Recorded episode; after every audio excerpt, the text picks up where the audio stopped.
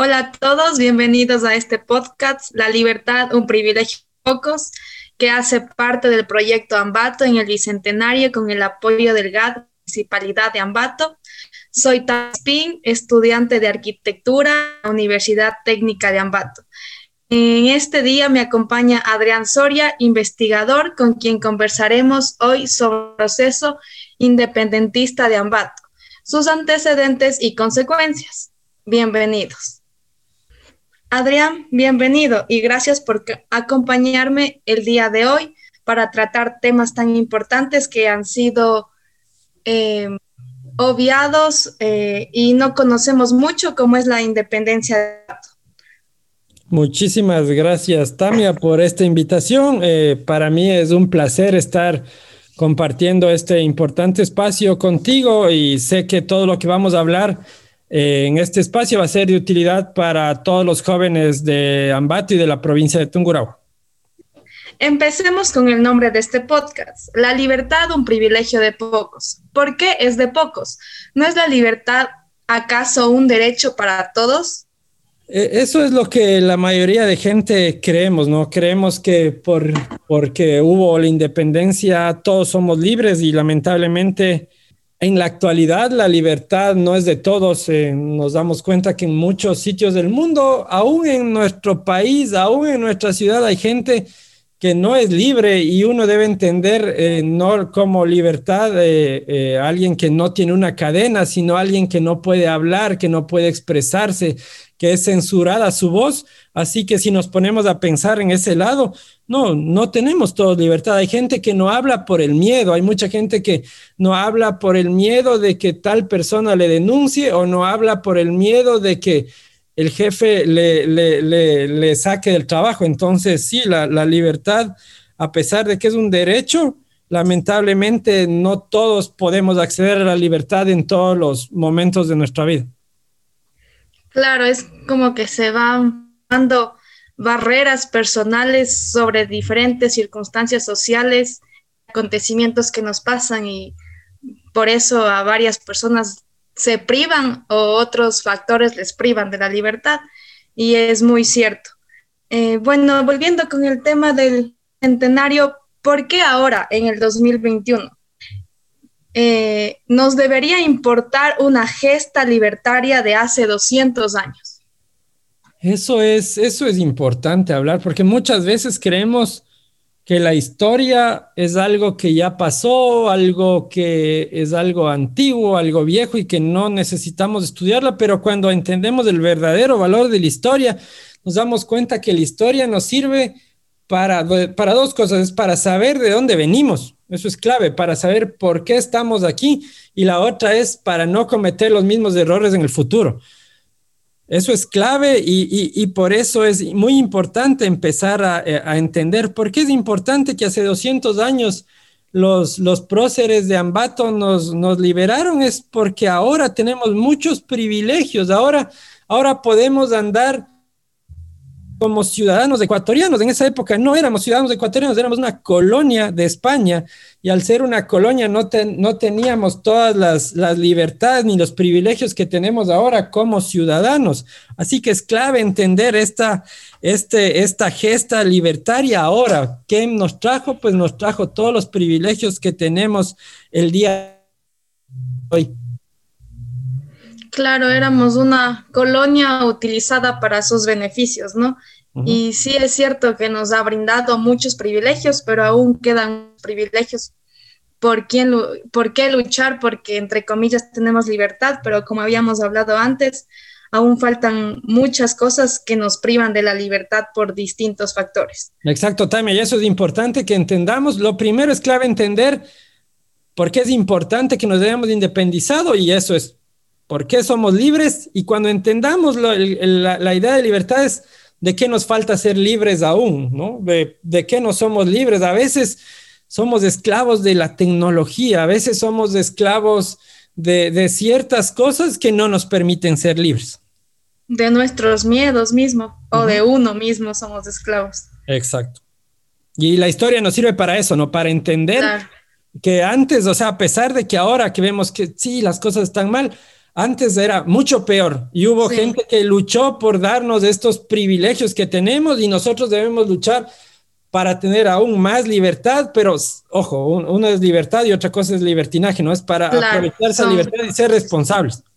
Sí, claro, son cosas completamente distintas. Bueno, sí, la historia es maravillosa y nos deja muchas cosas a través de sus escritos, de sus encuentros, de, de sus monumentos, de su arquitectura nos da muchas cosas, ¿no? Entonces, ¿de dónde nace la idea de buscar la libertad? ¿Qué pasó o qué pasaba en el mundo en esa época para que los colonos quisieran y buscaran la libertad?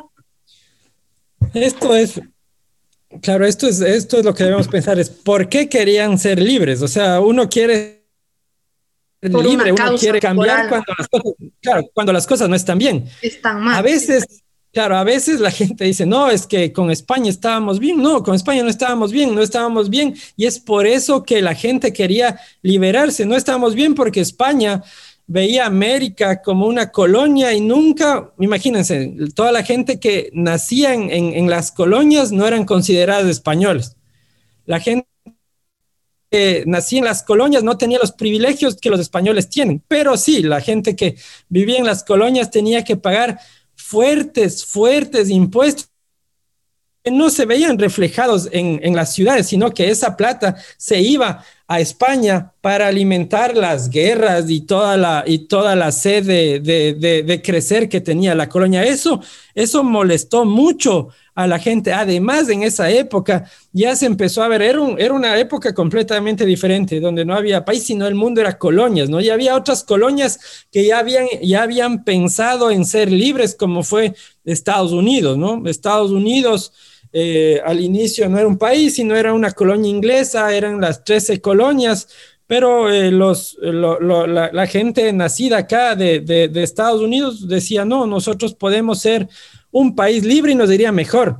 Es así que en 1784, si mal no recuerdo, eh, Estados Unidos se, se independiza de, de, de, Inglaterra y es como un paso y claro, el resto de colonias del mundo dicen, hey, si ellos pueden ser libres y verse mejor, ¿por qué no nosotros hacerlo? Y eso es interesante, porque el proceso independentista de Estados Unidos, que era una colonia inglesa, fue apoyado, ojo aquí, por España. Claro, y, la gente de, de, América decía, bueno, ¿y por qué España apoya que las colonias de Inglaterra se independicen y nos tienen a nosotros como colonias? Y justo en esta guerra, este apoyo que daba España a Estados Unidos para que se independice, hizo que haya muchos gastos. Y la única forma de conseguir esa plata fue meter más impuestos en las colonias españolas. Y eso fue algo que, que, ya no se podía, ya no se podía aguantar, pero además aquí en Ecuador, aquí en lo que hoy es Ecuador, ya había, ese ya, ya había esa, esa ira de la gente, porque mucho antes ya había impuestos, había impuestos y a la gente le gustaba cómo les trataban los indígenas, se sentían oprimidos, los esclavos se sentían oprimidos, así que ya había este, este, este germen de, de ser libres. Y lo que apoyó más fue la Revolución Francesa, ¿no? La Revolución Francesa en 1789 fue clave para que el mundo se dé cuenta eh, lo que hace Francia es como país, decir, hey, nosotros no queremos que la corona nos mande, sino queremos nosotros ser quien nos mandamos y la Revolución Francesa causa una revolución intelectual que va por todo el mundo. Así que fue, las causas fueron causas internas, ¿no? Ese, esa, esa, esa, ese disgusto de, de, la gente de aquí eh, por esos impuestos que se pagaban, por ese maltrato a la gente local, porque no teníamos derechos eh, que, que, tenían los españoles, a, a, pesar de ser una colonia española, la independencia de Estados Unidos, la Revolución Francesa, todo eso fue a la, a la mente de nuestros, eh, de nuestros patriotas más brillantes que dijeron, hey, nosotros debemos También podemos. Uh -huh. Claro, todo empezó con una consecuencia de, de cambio y se contagiaron por lo que otras colonias ya empezaron a ver ese cambio y fueron libres, ¿no? Exacto, y, y, y, eso también hay que entender. Hubo muchos intentos antes de llegar a la independencia, ¿no? El, el, claro. el, el intento, los primeros intentos es lo que les contaba, de los esclavos, de los indígenas que hicieron la revolución de las alcabalas, ya hubo, ya hubo revueltas pequeñas, pero ya hubo una, una, una, una primera luz de la independencia, que era la del 10 de agosto de 1809, ¿no? En donde ya un grupo de, de patriotas quiteños dijeron, no, Quito puede ser libre, entonces lo que hicieron es se organizaron, se tomaron el cuartel real, declararon a Quito como libre, pero no, no, duró mucho, no duró un año y después hay la masacre de los, de los patriotas del 2 de agosto de 1810, ¿no? Así que ha sido un proceso, no es que de la noche a la mañana dijeron, bueno, seamos libres, no, sino fue un proceso que vimos lo que pasaba afuera, después dijimos, no, nosotros también podemos, pero tuvimos una serie de, procesos fracasados hasta llegar a, la, independencia que, alcanzamos, ¿no? Claro, también eh, creo que una de las causas fue principalmente que los criollos, los criollos, hijos de españoles, también como que estaban ya cansados de sentirse menos porque los españoles no tomaban como que tan en serio porque eran nacidos aquí, ¿no? Y también ellos buscaron como que su espacio ya de desplazar a los españoles para ubicarse en un centro de poder y, y ser alguien más que los españoles. Eso, También creo que, Eso que dices vos es, es, clave, ¿no? La, la, revuelta de la revolución del 10 de agosto es netamente de criollos, es netamente de, de, de lo que tú dices, ¿no? Los criollos eran españoles nacidos en, en, en América que no eran reconocidos como españoles y ellos se sentían menos por eso. Hay una forma, hay algo que también debemos pensar, esas primeras gestas independentistas y las que vamos a ver después, tal vez no eran muy apoyadas o no fueron apoyadas por los indígenas, porque ellos tal vez estaban bien con los españoles, o sea, es algo, es algo complejo, ¿no? Esta gesta del 10 de agosto, como dices tú, es fomentada por... por criollos, ¿no? ¿Y dónde estaban los indígenas? No fueron incluidos al inicio en esto, ¿no? A pesar de que Espejo, eh, empezó todo, pero Espejo se muere antes del 10 de agosto. Es, un proceso muy interesante, muy interesante y que va sumando diferentes aristas, ¿no? Las primeras revoluciones de, de las alcabalas promovidas por los indígenas, hubo revueltas ocasionadas por los negros, la de los criollos, pero son propuestas que decían que, que, que, nuestro territorio, que nuestra gente quería ser libre de la corona española. Claro, es que cada quien desde su punto de vista y desde desde lo que pasaba, se podría decir, quiso buscar como que su libertad. Los indígenas, por una parte, vivían una realidad diferente a los criollos y los negros una realidad diferente a los indígenas y a los criollos. Fueron como que tratos diferentes y desde, desde su perspectiva, desde su ira y dolencia, quisieron también plantear como que esos hechos de rebeldía. Por final, bueno, los indígenas y los negros, como eran netamente para el trabajo y esclavos, ya no tenían nada que perder, solo que no fueron al inicio tomados muy en serio, no, no tenían toda esa capacidad como que para plantarse a una, a los españoles que tenían una, una fuerza consolidada en cuestión de, de armas y de saber pelear y cosas así. Claro, ahí, ahí es, ahí cabe la, cabe la, todo lo que hablamos, ¿no? Todo esto, toda esta revolución francesa, eso, la gente se enteraba, pero la gente que podía acceder a las noticias, es decir, la gente que accedía a la educación. Lamentablemente, ni los esclavos ni los indígenas podían acceder a la educación, así que no tenían, así que ellos... Desde su ira. Estaban bien, no, no, no, sí, pero muchos de ellos tal vez pensaban que estaban bien. Es, es algo así, lo que pasa es que hasta que uno no se entera de información, no sabe lo que está mal. Y poco a poco, pues ya hubo indígenas que fueron destacándose, aprendiendo, y eso, y eso pasa hasta ahora, si, si, si uno se da cuenta, ¿no? Como Tránsito Maguaño. Exacto. Dolores Cacuango. Es, esas líderes que también que ayudaron a enseñar a la gente, por eso es la clave de, de, esto que es, que es parte de esta unidad educativa interesante, es de ir aprendiendo y mientras más aprendamos, más libres podemos ser porque el conocimiento nos da libertad. Y es lo que pasó, ¿no? Ya cuando nos dimos cuenta que, que otros países podían o, o, que como comunidades, como pueblos, como ciudades podíamos, se empezó a unir, o sea, fue como un rompecabezas. Esto no fue que todos se independizaron por igual, sino fue parte por parte y a la larga, como vamos a ver, eh, se, se logró eso, ¿no?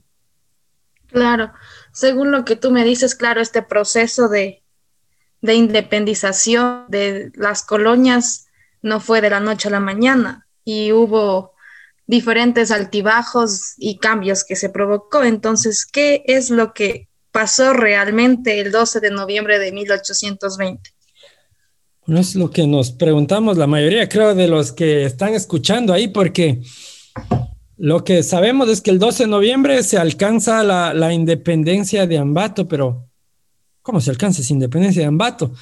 Lo que pasa el 12 de noviembre, solo como hecho de ese día, es que se produce algo que se denomina como azonada. Es que un grupo de personas, eh, ambateños, estaban ya, por los que les contaban, ¿no? ya molestos de, de, ser, de ser colonia española y se reúnen a las 9 de la mañana en la Plaza Mayor. Eh, la Plaza Mayor era el sitio donde se hacía la feria. Eh, que hasta ahora se hacen los mercados, pero antes se hacían las plazas. La Plaza Mayor estaba ubicada donde hoy es el Parque Montalvo.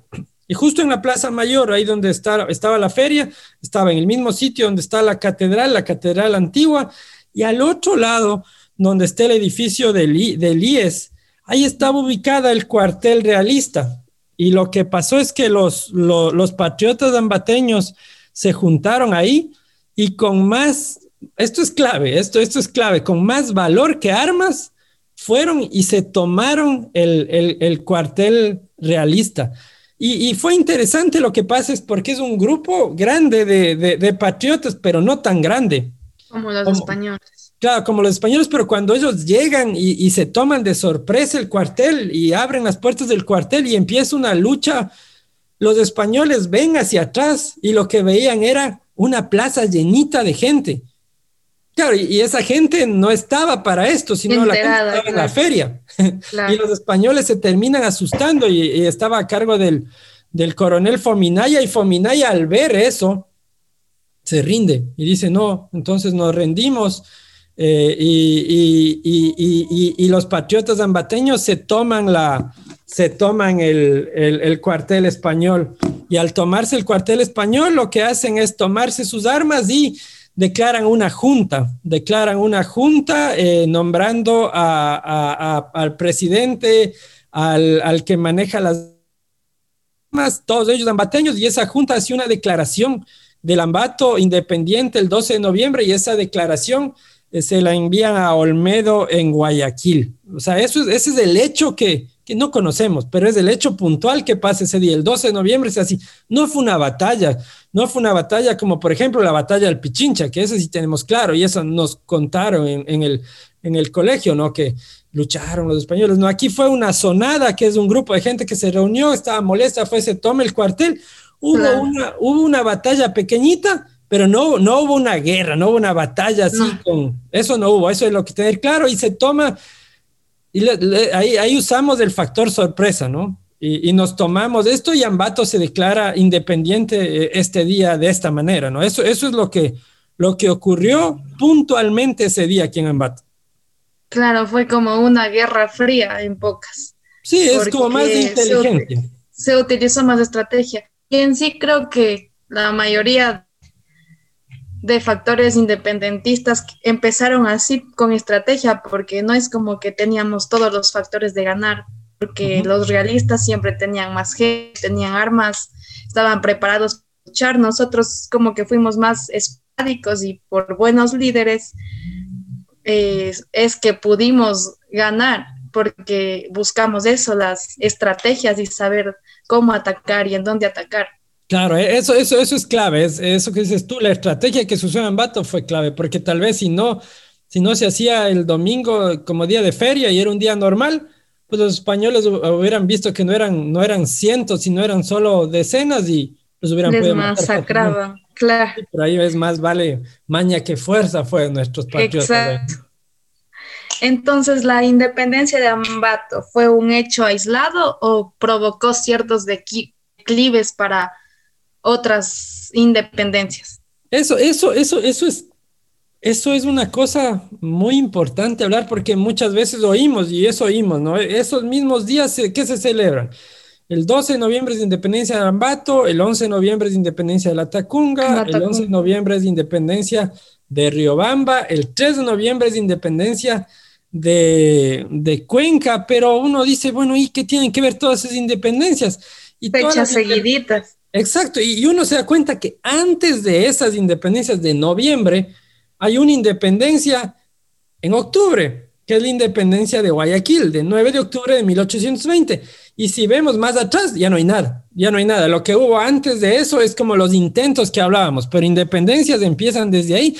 Y ahí lo que vemos es que pasa algo muy interesante, es Guayaquil eh, tuvo una, fue protagonismo en esta segunda ola independentista. La primera es la del 10 de agosto, que fue fracasada. Esta segunda fue en Guayaquil se gesta un germen independentista, pero es interesante saber cómo fue eso, porque no fue de la noche a la mañana, sino fue gente que empezó llegando de Europa, gente que vivió la, la, independencia, la revolución francesa, gente que vivió en Estados Unidos vio la independencia estadounidense y empezó en Guayaquil a formarse gente, a decir, sí podemos, sí podemos ser libres, sí podemos ser libres.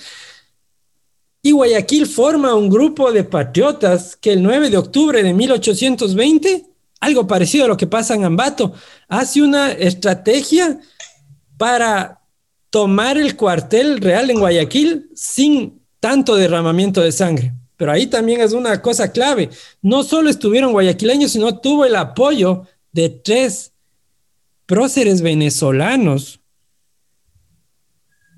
que nos ayudan a independizarnos, es Otamendi, Febres Cordero y Urdaneta, y ayudan a independizar Guayaquil. Cuando Guayaquil se independiza, ya se oía la independencia del norte eh, de Colombia y el sur también, pero Guayaquil se, independiza por sí misma. O sea, no, no fue ayudado por ni Bolívar ni San Martín. Y cuando pasa eso, los patriotas guayaquileños es como que, se, hinchan más de orgullo y empiezan a hacer una independencia alrededor de Guayaquil, independizan San Borondón el día siguiente, tres días después Daule, y como la gente iba escuchando, la gente de la costa... Se motivaba. Se motivaba y empezaba a apoyarnos, ya veía que venían los patriotas y ellos también se enojaban y votaban todo y empezaban a luchar y, el 5 de noviembre, para el 5 de noviembre, ya hay una independencia de 50 pueblos de la costa, encabezados por esta gran lucha de los patriotas. Los patriotas guayaquileños estaban en todos estos, pero también en la sierra, al oír esto que pasaba en la costa, empezaron a haber independencias locales, como fue la independencia de Cuenca, que no, no fue apoyada por, la, por los patriotas guayaquileños, pero sí motivada por las noticias de ellos. La independencia de la Tacunga y Riobamba también fueron independencias locales como la de Ambato. Pero lo que pasa y ahí es donde se empieza a unir las cosas, ¿no? Los patriotas guayaquileños lo que querían era independizar el territorio. Y para independizar el territorio, lo que ellos querían era ir a Quito, porque ahí estaba la, presidencia, ir a Quito y declarar a Quito independiente para que nuestro territorio, que no se llamaba Ecuador, se llamaba la provincia de Quito, la de la audiencia de Quito, pero no se llamaba Ecuador, el, territorio se independice. Eh, recordemos que la Real Audiencia estaba formada por tres provincias, que era la provincia de Guayas, la provincia de Quito, la provincia de Cuenca. Eh, y cuando pasa esto, entonces ya se empiezan independencias locales y los, y los patriotas guayaquileños iban también para la sierra. Ahí hay, ahí hay una batalla real en, cerca de Guaranda. En Guaranda sí independizan los, los, los patriotas guayaquileños, pero como nos vamos dando cuenta, esto no es un hecho aislado. Esto es algo que se provocó, es como es como cuando uno va, es como una bola de nieve, ¿no? Guayaquil era una bola pequeña y la gente oía, oí, se motivaba y decía, sí, podemos ser libres de ese germen. Le debemos a Guayaquil. Y Guayaquil, ese germen le debe a los sus patriotas venezolanos. Ahí nos damos cuenta la importancia de, de que juntos somos más. Claro, se formó como un contagio, una epidemia que pasó de boca en boca. Exacto, es lo que tú acabas de decir, de las cosas más bonitas, así como hay epidemias como la que vivimos ahora con malas, hay epidemias buenas. Esto fue una epidemia de alegría, una epidemia de sí, podemos ser libres, sí, se da eso. Con una causa buena. Pues. Con la causa más grande, creo, ¿no? Porque siempre cuando uno lucha por la, por la independencia, por la libertad, es creo que de los, de, los, de los hechos más nobles de, de, un ser humano y de, un, de una sociedad, ¿no? Luchar por la, por la libertad. Claro, porque no es algo para todos, arriesgando un, un cierto grupo de individuos que se arriesga para conseguir esta independencia que ahora tenemos. Claro. Y creo que también les ayudó mucho ese contagio de boca a boca porque la gente de cierta manera, aunque no iba a pelear, les ayudaba, les encubría, les... Es, fue como cuando Simón Bolívar empezó, la gente igual, cuando se empezó a pasar de boca a boca, donde iban los patriotas, les daban de comer, les encubrían, las mujeres les cocinaban, les acompañaban, les curaban las heridas. fue importante eso también, que tuvieron apoyo de la gente, aunque no fuera a luchar, les apoyó todos de, de diferente manera.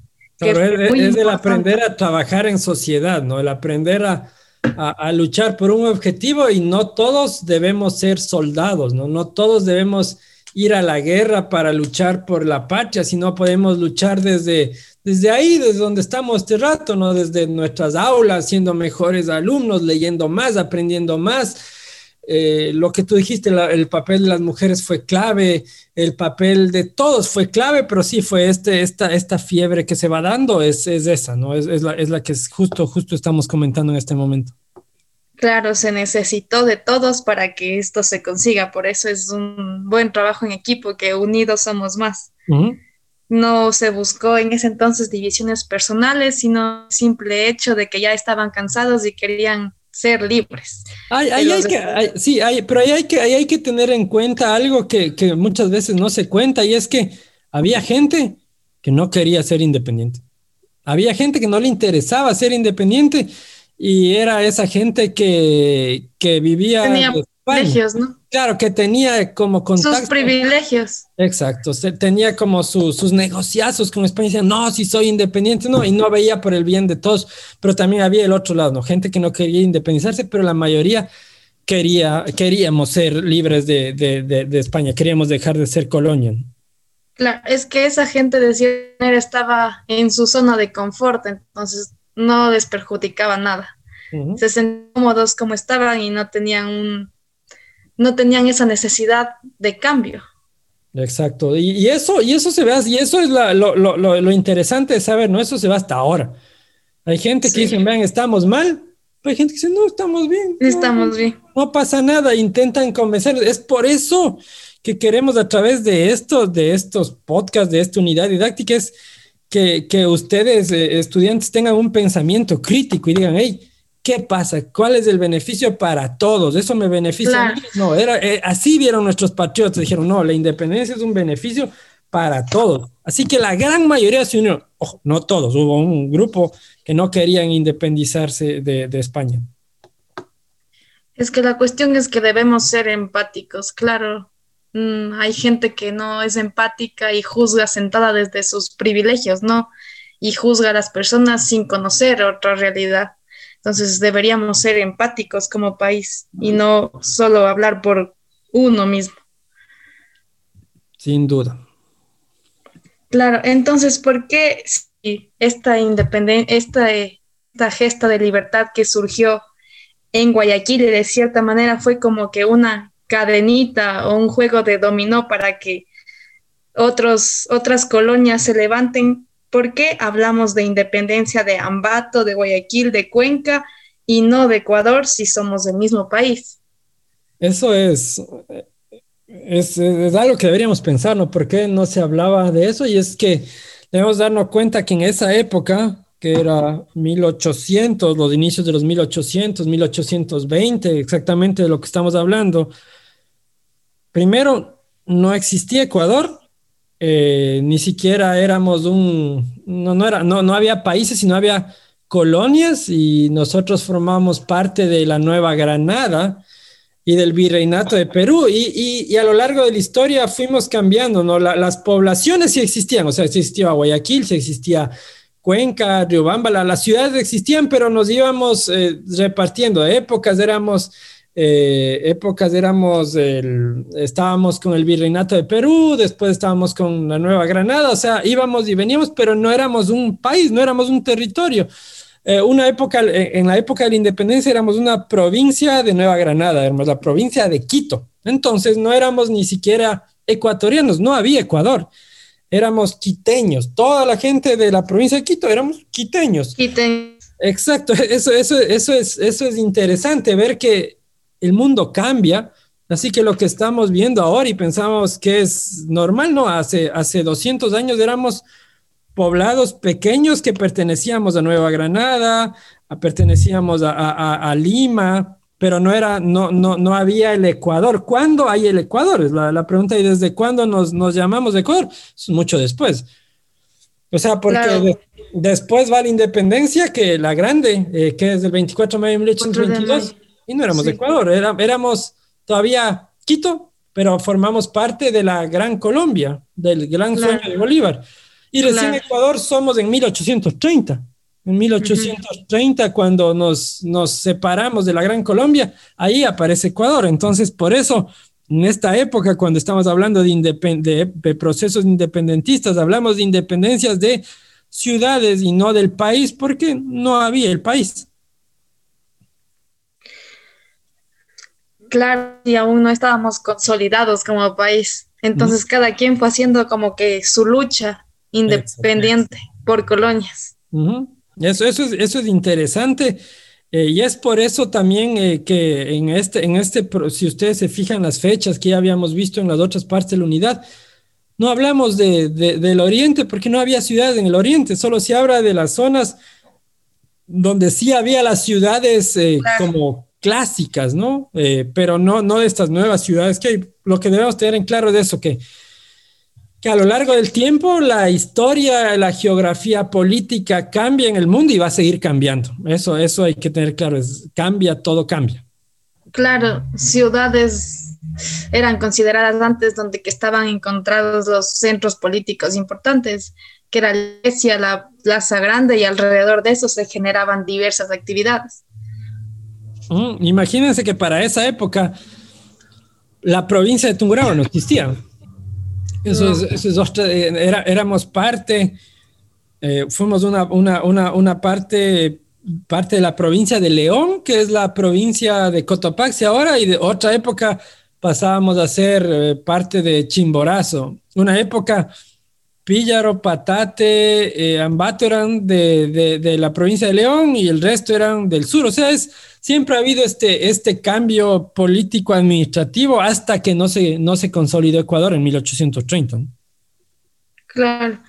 Entonces, a toda esta gesta de independencia, ¿se unieron o no se unieron diferentes territorios para buscar la libertad? Depende de la época, digamos ahí. Ah, si, vamos un poquito antes de, las de estas, de esto que cuando fue el 10 de agosto de 1809, y se produce el, el primer grito de independencia en Quito. A ese primer grito de independencia de Quito sí se une Ambato, se une Ambato, pero no se une ni, ni Guayaquil ni Cuenca. Ellos dijeron, no, no, que estamos bien con, con, con siendo colonia, el 10 de agosto de 1809. Cuando pasa esto ya el 9 de octubre, en cambio fue al revés, es el 9 de octubre hay la independencia de Quito y lo que vimos, toda la costa se une, Cuenca, Riobamba, Guaranda, Ambato se unen, pero Quito no se une, porque Quito había perdido tantos patriotas del 10 de agosto que Quito no se une. Quito es como que se quedó asustado de eso. Y Quito no se une, y Quito respalda a, España. Es, es, o sea, hay uniones, se, se, unen. La unión hace la fuerza, y en esta última sí hicimos la fuerza, porque al unirnos entre Cuenca, entre Ambato, Riobamba y Guayaquil, los patriotas hicimos una, una fuerza bastante grande que nos ayudó. Pero vamos viendo que a lo largo del tiempo eh, estas uniones van cambiando. Ya cuando llega después de un tiempo Simón Bolívar, ahí sí nos unimos todos y hacemos la unión hacia la fuerza y terminamos venciendo a, finalmente a España el 24 de mayo. Pero eh, a lo largo de, esta, de esto las uniones fueron cambiantes, digamos. Claro, después de tantos fracasos fuimos entendiendo que unidos podíamos hacer algo más. Entonces, ¿quiénes fueron los verdaderos líderes de esta gesta libertaria? ¿Simón Bolívar estuvo completamente involucrado o fue como de cierta manera un declive para ciertas independencias? Muchas veces creemos eh, que, claro, y siempre vemos, ¿no? En los, monumentos eh, siempre está eh, Simón Bolívar o claro. Antonio José Sucre y, es, súper importante entender que ellos fueron claves, claves para darnos la independencia como país. Como país, ahí sin ellos no hubiéramos podido, no hubiéramos podido estar, estar independientes. Pero en estas gestas locales que estamos hablando, que estábamos hablando, no tuvieron una injerencia directa ni Simón Bolívar, que estaba independizando toda la parte norte de la, de la Nueva Granada, de lo que hoy es Colombia y, Venezuela, ni lo del sur, porque San Martín estaba independizando todo lo que es Argentina, Chile. No tuvieron nada que ver y eso, y eso es lo, lo bonito al inicio, es decir, nosotros como, como, como territorio sí pudimos y sí podemos y ese sí se pudo, sí se puede, es clave porque fue clave. Imagínense esto, cuando cuando había esta independencia en el norte, en Nueva Granada, hubo un punto que, Simón Bolívar no podía pasar y era la parte de Pasto. Claro. Bolívar quería pasar hacia el sur, pero en Pasto hubo una resistencia grandote de, la, de la, de la resistencia, de la realeza eh, y no les dejaba pasar y por el sur era igual. Entonces toda la zona de Ecuador era como un, un, un punto ciego donde ni Bolívar ni San Martín podían alcanzar. Pero el 9 de octubre, cuando se da la independencia de Guayaquil, se abre un puerto ya para los patriotas. Y luego los patriotas llegan a Guayaquil y de ahí se arma la, la gesta. Pero eh, debemos entender que estos procesos, desde el 9 de octubre hasta el 12 de noviembre son netamente locales, inspirados, sí, porque se oía también que Bolívar estaba independizando el norte y San Martín al sur, pero directamente fuimos nosotros, los ambateños, guayaquileños, cuencanos, riobambeños. Y ahí también es, es, algo interesante, es mucha, mucha gente me dice, bueno, ¿por qué hablamos de independencia de Ambate? No hablamos de independencia de Patata, independencia de Pelileo, independencia de Píllaro. La gente de Píllaro de Pelileo, de Baños, también estuvo en la independencia de Ambato, porque todos éramos, eh, todos dependíamos de Ambato. Ambato era como la, era como la, capital. La, capital y, éramos, y era como, es como parroquias rurales, que sería ahora el resto de, de pueblos. O sea, que sí estuvimos todo ahí, pero se habla, como les digo, no había provincia de Tungurahua, pero todos, todos los que ahora somos Tungurahua estábamos en pro de esta independencia de Ambato como ciudad, ¿no? Así que debemos sentirnos orgullosos que estas gestas, esta gesta del 12 de noviembre fue hecha netamente por gente de Ambato, gente de Tungurahua, que luchó por nosotros. Esto, esto es clave. Y Simón Bolívar, claro, que va a tener mucho que ver luego, que ya les ya vamos a hablar de eso, pero en, esta, en estas gestas desde el lado intelectual sí, pero quien puso la fuerza, las ganas y, la sangre fueron nuestros héroes, nuestros héroes eh, locales. Ojo, sin, y tomemos en cuenta eso, eso, eso, eso hay que aclarar. Pero hubo gente de otros países que nos apoyaron y fueron claves, como es Urdaneta, Letamendi. Y si ustedes eh, empiezan a pensar un rato, uno dice, espérate, espérate, en Ambato hay una parte que se llama Letamendi, hay una, una, una, una plaza que se llama Urdaneta. Claro. Y es, es, es, interesante, ¿no? Porque Ambato reconoce eso, dice, no, y, y, reconoce que también nos ayudaron. ¿Y quién nos ayudó? Nos ayudaron los hermanos venezolanos. O sea, Venezuela estuvo apoyándonos acá y ahí nos damos cuenta que somos todos un solo continente, o sea, Sudamérica unida, ¿no? Latinoamérica, y nos apoyamos a lo largo de esto, pero eh, volviendo al punto, eh, Bolívar no estuvo en la independencia de Ambato, ni, ni Sucre estuvo en la independencia de Ambato, estuvieron ambateños luchando por nosotros. Claro, después sí, después sí hubo. Claro, bueno, siempre cuando hablamos de gestas de independencia y de la libertad, eh, los líderes, y recalcamos líderes, siempre hay personajes masculinos, ¿no? Y entonces, ¿en dónde quedamos nosotras las mujeres? ¿Qué rol cumplimos en estas gestas libertarias? Claro, entiendo que antes la sociedad era mucho más machista que hoy porque las mujeres también nos hemos ido implantando nuestras causas, eh, ganando nuestros derechos, ¿no? Por nuestros propio mérito, se podría decir así. Entonces, ¿qué rol cumplieron antes las mujeres que por lo general no, no se les menciona mucho, no solo en aspectos de la libertad, sino en aspectos como de ciencia, política y esas cosas. Entonces, ¿qué, qué rol cumplieron o cumplimos nosotras las mujeres en estas gestas de libertad? Es, es lamentable que, que, la historia a veces no se cuenta completa y para esa época era mucho más eh, sesgada, digamos, que ahora, que ahora todavía sigue siendo sesgada. Y es que casi siempre, y no solo en la independencia, como dices tú, sino en todo, los, los héroes, los más grandes han sido hombres.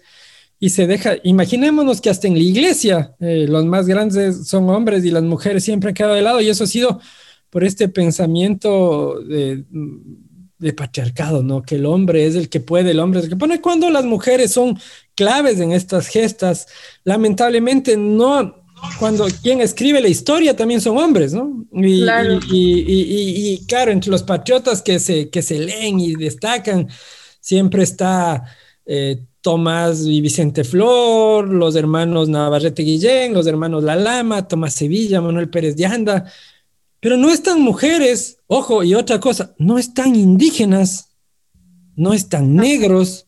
Siempre la historia oficial ha intentado a los grupos minoritarios hacerles de lado cuando son muy importantes.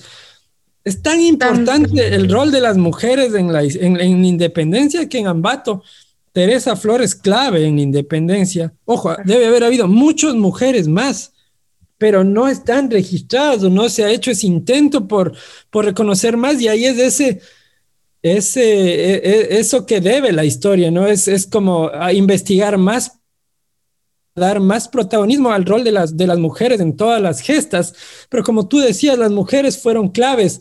En el campo de batalla y fueron tan importantes que hay un grupo de mujeres de Píllaro, que entre ellas está Gertrudis de Esparza, eh, y las hermanas de Esparza, que ellas eh, lo que hacían era, lamentablemente en esa época es, el ejército es solo para hombres, las mujeres en la casa. Esa era la frase machista que se, que se tenía en esa época y hasta hace no mucho eh, todavía, todavía está y en muchos aspectos de la vida sigue. Así que ellas tenían las ganas de luchar por la independencia, pero al no poder inscribirse en el ejército como, como mujeres, ellas tuvieron que disfrazarse de hombres y fueron y su papel en la independencia, ya no, no en la de Ambato, pero sí en la independencia posterior, la de 1822, en donde ya llega la independencia grande, la, de, la del territorio, es tan grande que hasta Sucre le, condecora a, a, a Esparza por todo su valor en el campo de batalla. Así que debe haber muchísimas mujeres que hicieron lo mismo es mostrar que valían, pero lamentablemente debían disfrazarse de hombres, lo cual ahora es una vergüenza porque las mujeres valen por lo que valen, pero imagínense en esa época, en esa época no se hablaba de, de, de, derechos, de feminismo, no, era un, momento muy, muy de patriarcado, ¿no? Pero las mujeres siempre han estado ahí y, y, y, eso, y es algo que le debe la historia, ¿no? Que se vea más en los libros de texto el, papel de las mujeres y también, como les decía yo, desde diferentes trincheras, las mujeres fueron claves para la independencia porque las mujeres, imagínense, no, no, las luchas que va a luchar el hombre nada más, sino con el hombre muchas veces iba su familia, iba su esposa y, ellos no iban luchando, pero les iban haciendo algo clave para la lucha que es alimentarles a la gente ¿Cómo? Claro, ¿qué sacamos que tengamos el, imagínense en esa época, ¿no? El, el ejército más valeroso de la historia que tienen que viajar eh, de Quito a Guayaquil eh, dos semanas y no tienen comida. Ahí las mujeres cumplen un papel clave y es el que debe ser reconocido en los libros de texto, eh, que, que, las mujeres son clave, tanto en la lucha como desde las trincheras, que manteniendo, alimentando y apoyando moralmente. Hay cartas en, el, en, el, en, el, en, el, en, la exhibición virtual que está en esta, en esta unidad.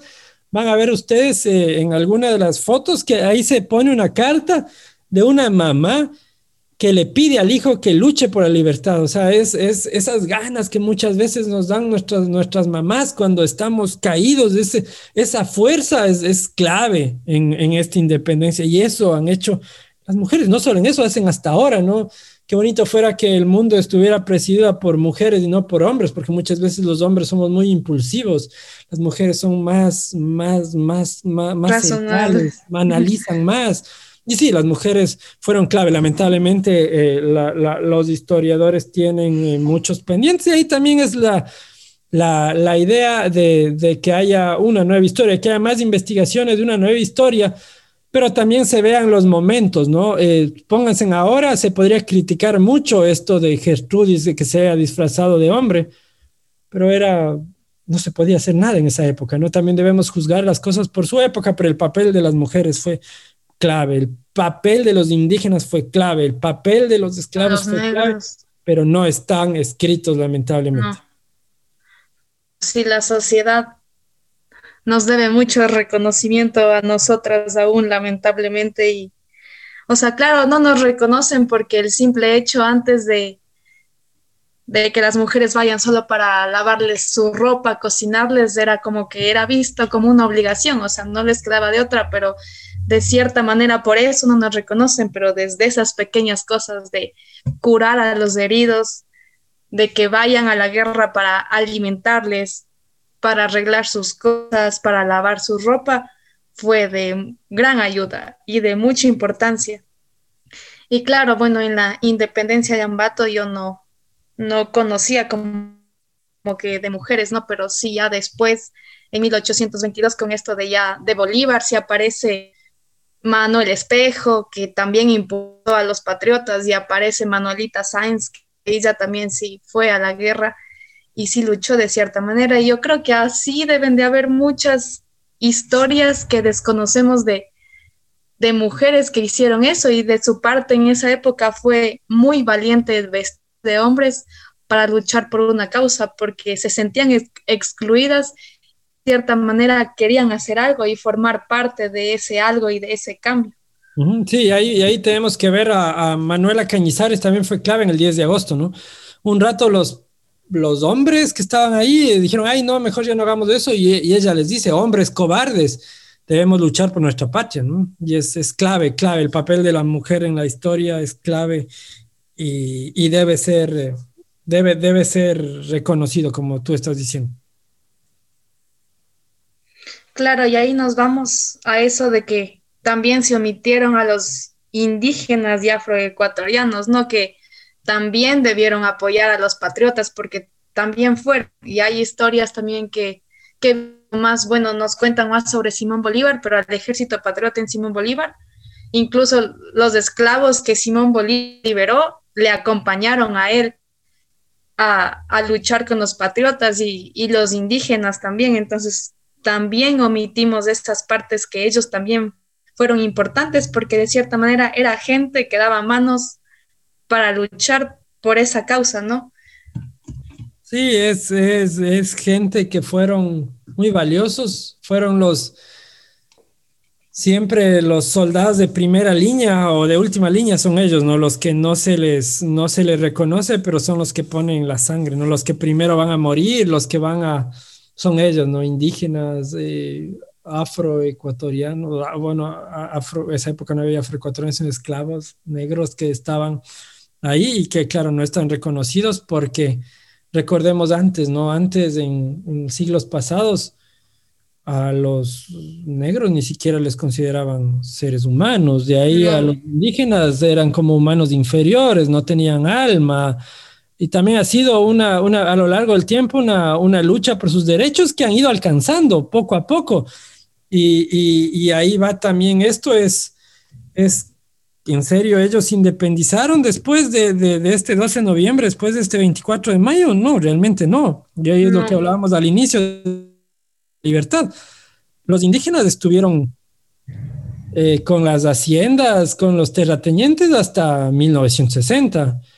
La esclavitud estuvo presente y muchas veces sigue estando presente, y, pero le, le, le, le escondemos detrás eh, con trabajos nefastos en fábricas y cosas así. O sea, es, es, muy importante. Fue como que esta independencia fue un cambio de poder de españoles a criollos y lo que se hizo es un cambio de poder, pero no hubo de ahí cambios radicales. Claro que nos independizamos de los españoles, pero de ahí cada quien después fue buscando su lucha, al igual que las mujeres, aún no teníamos derechos ahí, todavía éramos vistas para servir a los hombres y después las mujeres igual se cansaron y surgió su lucha, al igual que de los negros, igual después igual se cansaron, igual que los indígenas y también surgió su lucha desde sus necesidades y lo que ellos querían y cómo se sentían, ¿no? Realmente, porque igual no es que como que las mujeres con esta independencia nosotros no nos independizamos. No, pues eh, después buscamos cambios. En, ese, en el siglo XIX, que es la independencia, no, las mujeres no, el siglo XX igual tampoco, no, no se da hasta este, hasta, yo creo que hasta entrado este siglo donde, donde la lucha se siente mucho más y, los, y los derechos y la reivindicación de las mujeres es grande. Eh, pero muchas veces eh, ciertos grupos como los indígenas o, los afroecuatorianos ahora no, no tienen tanta voz porque eh, no pueden alcanzar una educación de calidad, ¿no? Y eso también es, es esos problemas están... Lamentable son la base de la sociedad, ojo, los indígenas, los afroecuatorianos, las mujeres son claves para la sociedad, pero muchas veces, y es lo que se ve, y es, esta idea de esta, de esta clase, luchar por la libertad, es muchas veces a indígenas, eh, a afroecuatorianos que son minoría, no les dan oportunidades. Y eso es lo que debemos pensar, ¿no? Aquí fueron claves, pero no están escritos. Ahora, son protagonistas cuando en Tungurahua la mayoría de gente es indígena y la mayoría de tungurahuenses llevamos con orgullo sangre indígena, muchas veces les vemos mal, ¿no? O sea, no son, no están reconocidos todavía en, en, la provincia y hacia eso va esto, ¿no? Es hacia esto va esta, este, este tipo de iniciativas, ¿no? Que veamos el bicentenario, bueno, va la independencia, pero ahora, ¿cómo podemos ser mejor ciudad, mejor provincia? Y es así, ¿no? Es es reconociéndole al que es diferente a los grupos minoritarios porque todos somos la misma sociedad, todos tenemos los mismos derechos, tanto yo, yo hombre como mi esposa, como un indígena, como tenemos los mismos derechos y no debemos ser juzgados ni por nuestro género ni, por nuestra ni, por nuestra etnia, ¿no? Pero sí, volviendo al tema, son claves los, los, los afros, los indígenas en independencia, pero lamentablemente olvidados en los libros de historia. Claro, es igual esta ira de tener, o sea, por lo menos reconocimiento independientemente de, como tú dices, del género, de la etnia a la que pertenecemos, simplemente tener el reconocimiento de que somos personas. Y ahí se resumiría todo. El ser personas, todos somos personas. Entonces, eso igual, claro, eh, fueron muy importantes porque los sin indígenas, sin esclavos, no había una, una sociedad. Necesitaban de alguien para que trabaje el campo y puedan exportar productos. Necesitaban de alguien para que haga los trabajos forzados, porque sin ellos realmente no éramos nadie, igual que las grandes civilizaciones de Egipto, Roma, tenían esclavos, sino quién construía las pirámides, quién, quién hacía todas esas cosas que el faraón nos iba a poner a hacer, ¿no? Pero antes era fuerza y ahora debería ser reconocido como algo digno y que lo que ellos hacen y lo que todos hacemos es valioso para que la sociedad se construya y vaya caminando de, a poco. Eh, y ahí aportando lo que tú dices también es clave el papel que vemos es siempre vemos soldados luchando, soldados luchando, soldados luchando, pero detrás de todo eso también había eh, agricultores eh, dándoles la comida para que las mujeres cocinen eh, y también había panaderos haciendo pan, o sea, también hay un... O sea, no solo, está bien que esté el monumento a Bolívar, ¿no? Pero como hay una canción de Cortés que dice, ¿por qué vemos solo a soldados en caballos y no vemos al pastor, al panadero, a todos, todos fuimos claves en esta independencia y, todos debemos ser reconocidos como tales, ¿no? Claro, y bueno, volviendo ya a la independencia de Ambato, creo que hablamos mucho de muchos temas. Realmente fuimos libres desde el 12 de noviembre de 1820.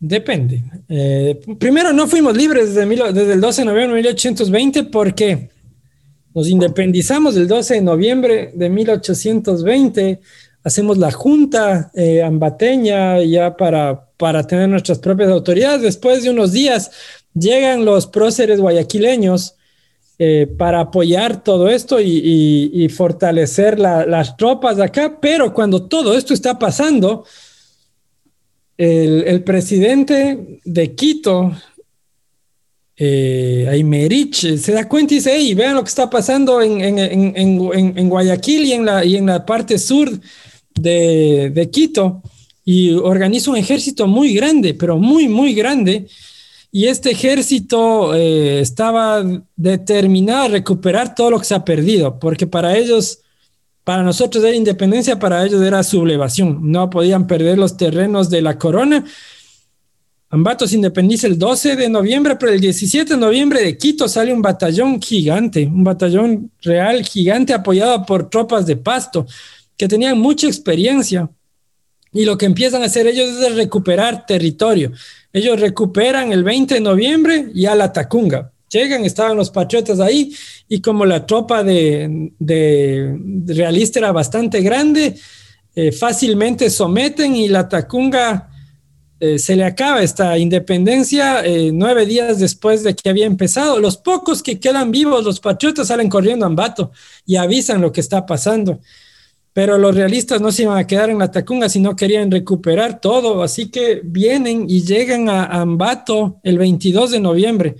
Pero como los patriotas eh, ambateños, guayaquileños, o sea, los patriotas independientes, ya estaban de sobreaviso, le reciben a ellos, ya sabían que iban a venir. La única entrada que había para llegar de Quito a Ambato antes, eh, directo a la ciudad, era el puente El Socavón, así que lo que se hizo fue poner dos patrullas con cañones ahí y cuando los españoles están llegando, ya ven que, que los patriotas están eh, esperándoles ahí y toman una decisión y dicen, no, no vamos, a, no vamos a, enfrentarles en el puente porque es muy fácil que ellos ganen, sino lo que hacen ellos es darse la vuelta y se van por la parte que es de Izamba, cruzan el río por una parte baja, vuelven a subir y salen a la parte de Huachi, a la parte que es la Universidad Técnica de Ambato y el municipio, donde es, donde es ahora el explanado del municipio, la universidad, ahí, pero al ver que los españoles se dan, se, ya se empiezan a dar la vuelta, los patriotas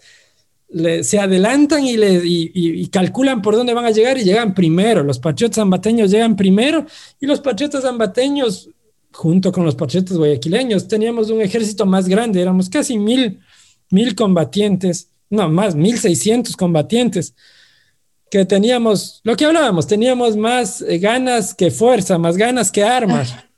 En cambio, los españoles, eh, vino lo mejor del ejército español.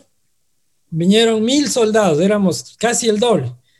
Pero entre ellos venían soldados con mucha experiencia y hubo una lucha, una lucha eh, fuerte, fuerte, en donde los patriotas le dieron cara a esa, esa batalla, pusieron la cara, lucharon duro. Un momento parecía que los patriotas iban a ganar, eh, pero lamentablemente para nosotros, eh, el, ejército español eh, lo que hace es una, una, una, estrategia muy, muy, muy interesante. Aymerich manda a una tropa y mata, y bueno, no, no mata, sino destroza completamente a nuestra caballería y la caballería patriota era la clave de las luchas. Esa caballería era la que había ganado una batalla real, la que estaba apoyando a todas las luchas, pero eh, los españoles arrasan la, la caballería sin caballería, eh, por más ganas que teníamos, era imposible luchar contra la caballería española. Y en la tarde eh, mueren ocho, o sea, ya hay un, hay un recuento que está escrito eh, eh, para nuestro ejército patriota que tenía 1.600, acordanse, de 1.600 hay 800 muertos, 500 prisioneros y todas las armas de fuego tomadas por los enemigos. Así fue que un golpe muy grande, muy grande a la, a la, a la gesta que se daba de parte del patriotismo eh, guayaquileño, ambateño, riobambeño. Pero no contentos con esto, los españoles bajan a Ambato y con saña saquearon la ciudad, quemaron la ciudad, mataron a los ancianos, violaron a las mujeres. Así que en ese primer momento, el 22 de noviembre de 1820, justo 10 días después de haber sido libres, perdemos la libertad. Esta libertad nos duró Nada más y nada menos que 10 días. Y es lo que muchas veces no conocemos. Pensábamos que ya somos libres desde el 12 de noviembre. Viva la patria, ¿no? El, en 10 días los españoles nos reconquistan, arrasan, matan y después nos perdonan. A los pocos que quedaron vivos nos perdonaron y no, la, esa independencia se pierde en estos 10 días. Y lo que nos costó todo eso de que los españoles regresaran a ganarnos, nos costó mucho. Hicieron muchas cosas malas.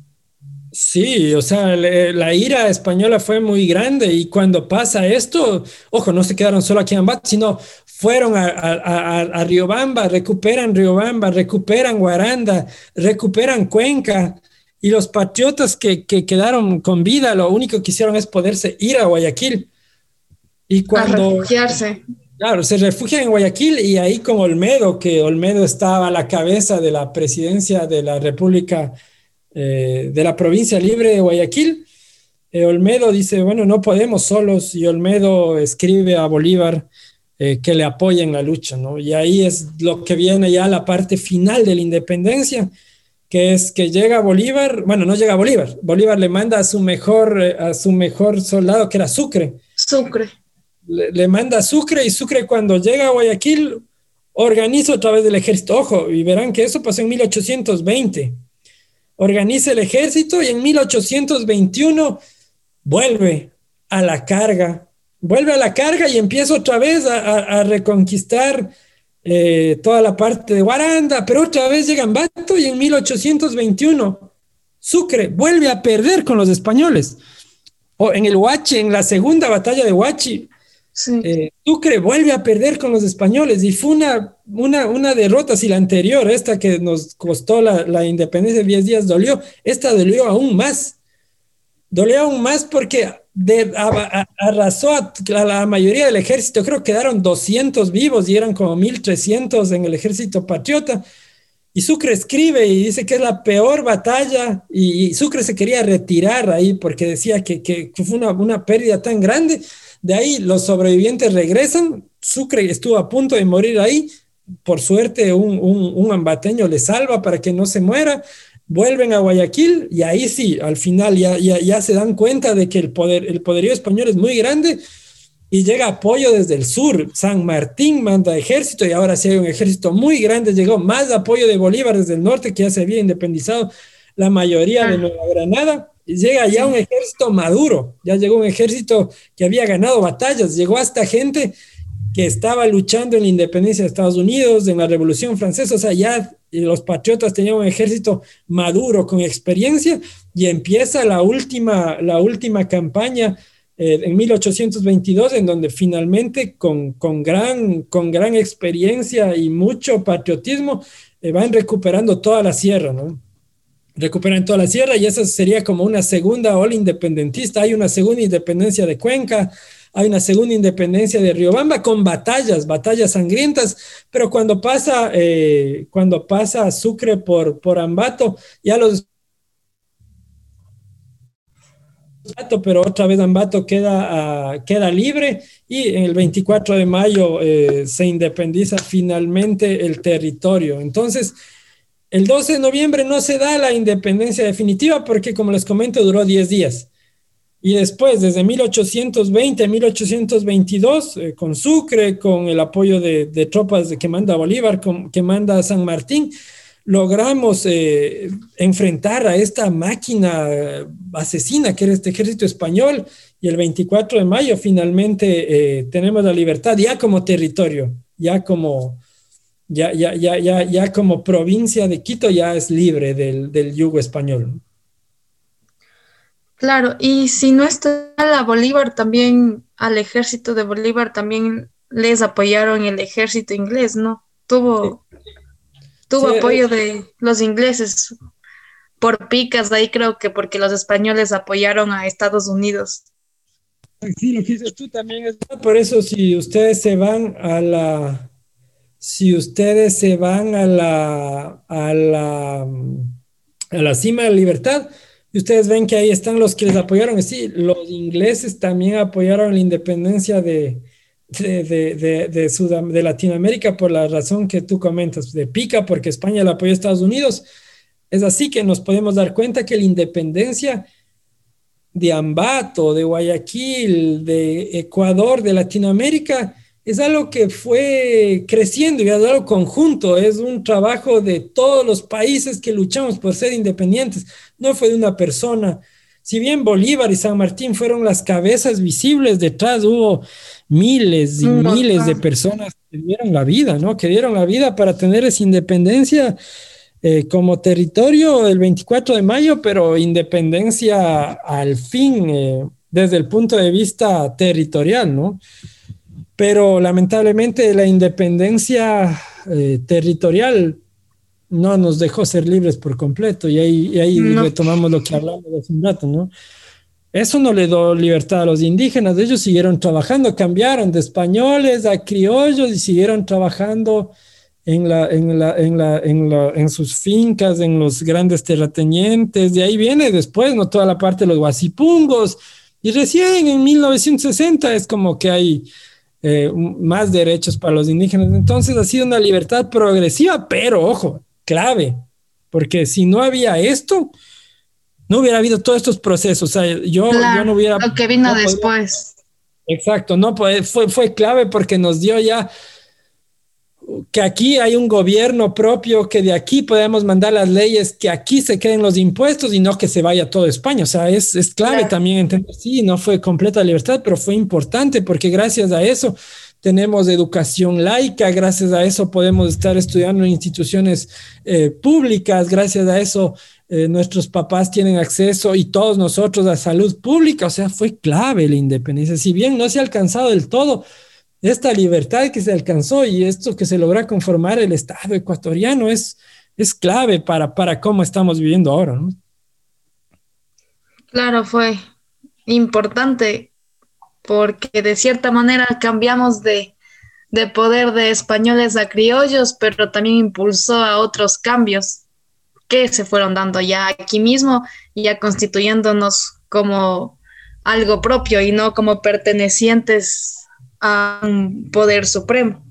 Claro, ya podemos escoger representantes nosotros mismos, ya no, allá por lo menos sabemos quién es el presidente, les conocemos, antes no se conocía eso, antes sabía que el rey estaba allá, nunca se sabía nada del rey, o sea, e, ese, ese de, ya tener un, un, país, ya tener un sistema político propio, el ya poder ser democráticos, ha sido un avance, ¿no? Un avance que tiene mucho que mejorar, pero que fue clave esta, esta lucha, clave todos estos, estos héroes, estos patriotas ambateños, estos patriotas eh, guayaquileños, estos patriotas de, Colombia, de Perú, de Argentina, de, Francia, de Inglaterra, de Estados Unidos, que vinieron apenas fueron claves para este, para este proceso que todavía siguen. Eso, eso hay que entender, la, esta lucha por la libertad no se ha acabado, sigue y, y, es, esa, es la, esa es la gran lección que que nos quiere dejar la historia ahora. Claro. Entonces, Adrián, una pregunta muy importante. ¿Qué aprendizajes ganamos de esta gesta libertaria como sociedad? Yo creo que debemos tomar algunos aprendizajes. El primero es que como ambateños, como tungurahuenses, sí podemos luchar, sí podemos eh, generar nuestras propias independencias eh, cuando pasó la independencia el 12 de noviembre, no necesitamos de nada más que, que, la fuerza del, del, ambateño, del tungurahuense para decir sí podemos ser libres, o sea, como sociedad sí podemos, pero cuando trabajamos juntos. También debemos darnos cuenta y como otra, otra lección es que nos independizamos, pero no pudimos, no pudimos mantenerlo eh, y, necesitamos, y, necesitamos ayuda de ayuda ayuda, eso es clave. Y ahí va la ayuda que, tuvo Guayaquil, que tuvo Ambato y que al final también tuvo Bolívar, ¿no? Esa ayuda de, gente de afuera. Y ahí nuevamente es esa ayuda de estos patriotas venezolanos que llevamos en Ambato con, con grandes nombres en ciudadelas, en plazas que están ahí. También es esa unión, esa unión de Latinoamérica que muchas veces Ahora no le vemos, ahora decimos, no, es que no, no, no, somos un mismo, somos un mismo continente y llevamos las mismas raíces y luchamos por lo mismo. Así que también hay que, es, esa empatía, esa colaboración, así como ellos colaboran con, con nosotros cuando estábamos mal, ahora debemos colaborar con, con, todos los que necesitamos, necesitamos ser empáticos, alcanzamos la independencia por eso, por saber ser empáticos, por unirnos y por saber luchar en conjunto. Tal vez había ciertas vicisitudes, ¿no? Entre Bolívar y San Martín, pero se unieron al final por esto. Esa lección grande, ¿no? Es que a veces debemos bajar ciertos, cierta, cierta ideología y unirnos por un bien común, decir, no, ¿qué le hace bien a todos? ¿Qué le hace bien a todos? De nada sirve, va a poner un ejemplo que, que, en, que, en, las, que en las unidades educativas, en las universidades pasa, no, es que yo soy hincha de tal equipo, otro, otro equipo y no se llevan. ¿Qué se saca? Eso es algo mínimo, eso no sirve, no, no, no aporten nada. ¿Por qué no unirnos y trabajar por mejor que mi colegio sea mejor, porque mi universidad sea mejor, porque mi provincia, porque mi país sea mejor? Esa unidad nos deja la otra lección es que falta mucho por escribir de la historia, que la historia no cambia, como vamos viendo que va cambiando y dicen, ay, bueno, ahora ya hay derechos, muchos más derechos para los indígenas, para los afroecuatorianos, pero no son los ideales. Mm. Hay derechos, ya las mujeres ya tienen mucho más protagonismo, pero todavía falta mucho por luchar. Eso es se puede seguir cambiando. La historia no es estática, la historia está hecha para cambiarse, pero debemos aprender. Ay, vea, sí pudieron, ay, sí se pudo. No necesitamos nada. Y ese cambio fue desde abajo, fue desde la ciudad, fue desde el barrio, fue desde la comunidad. Sí se puede hacer esos cambios. Para mí, esos son y que la historia no tiene un punto final, todavía puede seguir siendo escrita. Ojo, hay que investigar sobre la historia anterior para llenar vacíos, ¿no? ¿Qué mujeres más estuvieron ahí? ¿Cuáles otros patriotas? qué pasó, qué no pasó. Hace falta investigar más. También es bonito aprender historia y ser historiador. Y la otra es cómo quiero que se escriba la historia del mañana. Yo quiero un país que sea justo, yo quiero un país en donde una mujer sea la presidenta, yo quiero un país en donde los indígenas eh, tengan más poder y donde se les valore y donde los indígenas tengan iguales derechos que todos. Es eso, ¿no? Es de esas ganas de, de luchar por esa libertad, que esta independencia sea el inicio de que estos 200 años que estamos celebrando sea importante, pero cuando celebremos los 300 años, digamos, no, alcanzamos esto y alcanzamos esto como ambateños, como tungurahuenses, como ecuatorianos y como latinoamericanos. Eso creo que son las lecciones más grandes, más allá de las tácticas de guerra y todo, porque en el fondo es esta lucha por la libertad que ahora ya no es con armas, ahora ya, ya casi no se ve, no, no, voy a luchar, no, es, aquí con mi mente, es que leo, con quién me llevo, eh, soy una mejor persona, aporto a mi país, eso es luchar por, por, por en, en honor a ellos y por un mejor país, ¿no? Y por una mejor ciudad, por una mejor comunidad, por un mejor colegio, por una mejor universidad. Claro, como tú dices, la historia no es estática. Creo que siempre se va transformando y aún quedan hojas en blanco y quedan hojas en blanco para seguir escribiendo más historia, ¿no? Desde nuestra perspectiva y cómo queremos que sea en el futuro. Eh, es como que nada es absoluto, todo cambia y todo está revolucionándose, no hay ninguna verdad absoluta. Sí, y, las hojas que están en blanco es las hojas que van a ser escritos por ustedes, por los jóvenes que están ahí en las unidades educativas, para los jóvenes que están en las universidades. Esas páginas en blanco son las páginas que deben ser llenadas por ustedes y al haber aprendido de los aciertos y errores de antes, de escribir mejores páginas para un mejor futuro y para que sus hijos sean capaces de escribir mejores páginas en un país más justo. Claro, muy de acuerdo contigo, Adrián. Eh, ¿Algo que quieras decir ya para despedirnos? Eh, que muchas gracias, eh, Tamia, por la invitación y a todos los jóvenes de esto, ¿no? Es, es que ustedes son los que van a escribir la historia y en ustedes está tener una mejor, una mejor sociedad. Veamos el valor que tiene la historia, veamos el valor que tiene el bicentenario cada vez que vayamos por las calles que están en el centro de embate, van a empezar a topar que hay un montón de héroes que, que hay por ahí, uno no, no, sabe quiénes son, no es valoremos este, este gran, esta gran gesta que se dio. No duró, duró 10 días, pero fue clave para esta independencia mayor del Ecuador. Pero ahora necesitamos pasar de esas independencias políticas a también una independencia de este pensamiento. Yo creo que el, mensaje más grande es que seamos críticos. Ustedes como, como, como, como jóvenes sean críticos. No crean todo lo que leen, no crean todo lo que ven en el Facebook, en las redes sociales, sino sean críticos. Digan, no, yo voy a aprender más y yo voy a hacer eso porque eso necesitamos. Y para esto fue creado esta, esta unidad didáctica, para esto este proyecto Ambato en el Bicentenario, para que veamos lo que fuimos, para que veamos lo que somos y para que ustedes jóvenes escriban las páginas más gloriosas de Ambato y tener una ciudad grande. Muchísimas gracias también. Muchas gracias igual a ti, Adrián. Completamente de acuerdo contigo. Creo que ha sido una conversación muy fructífera y nos ha dado muchas enseñanzas.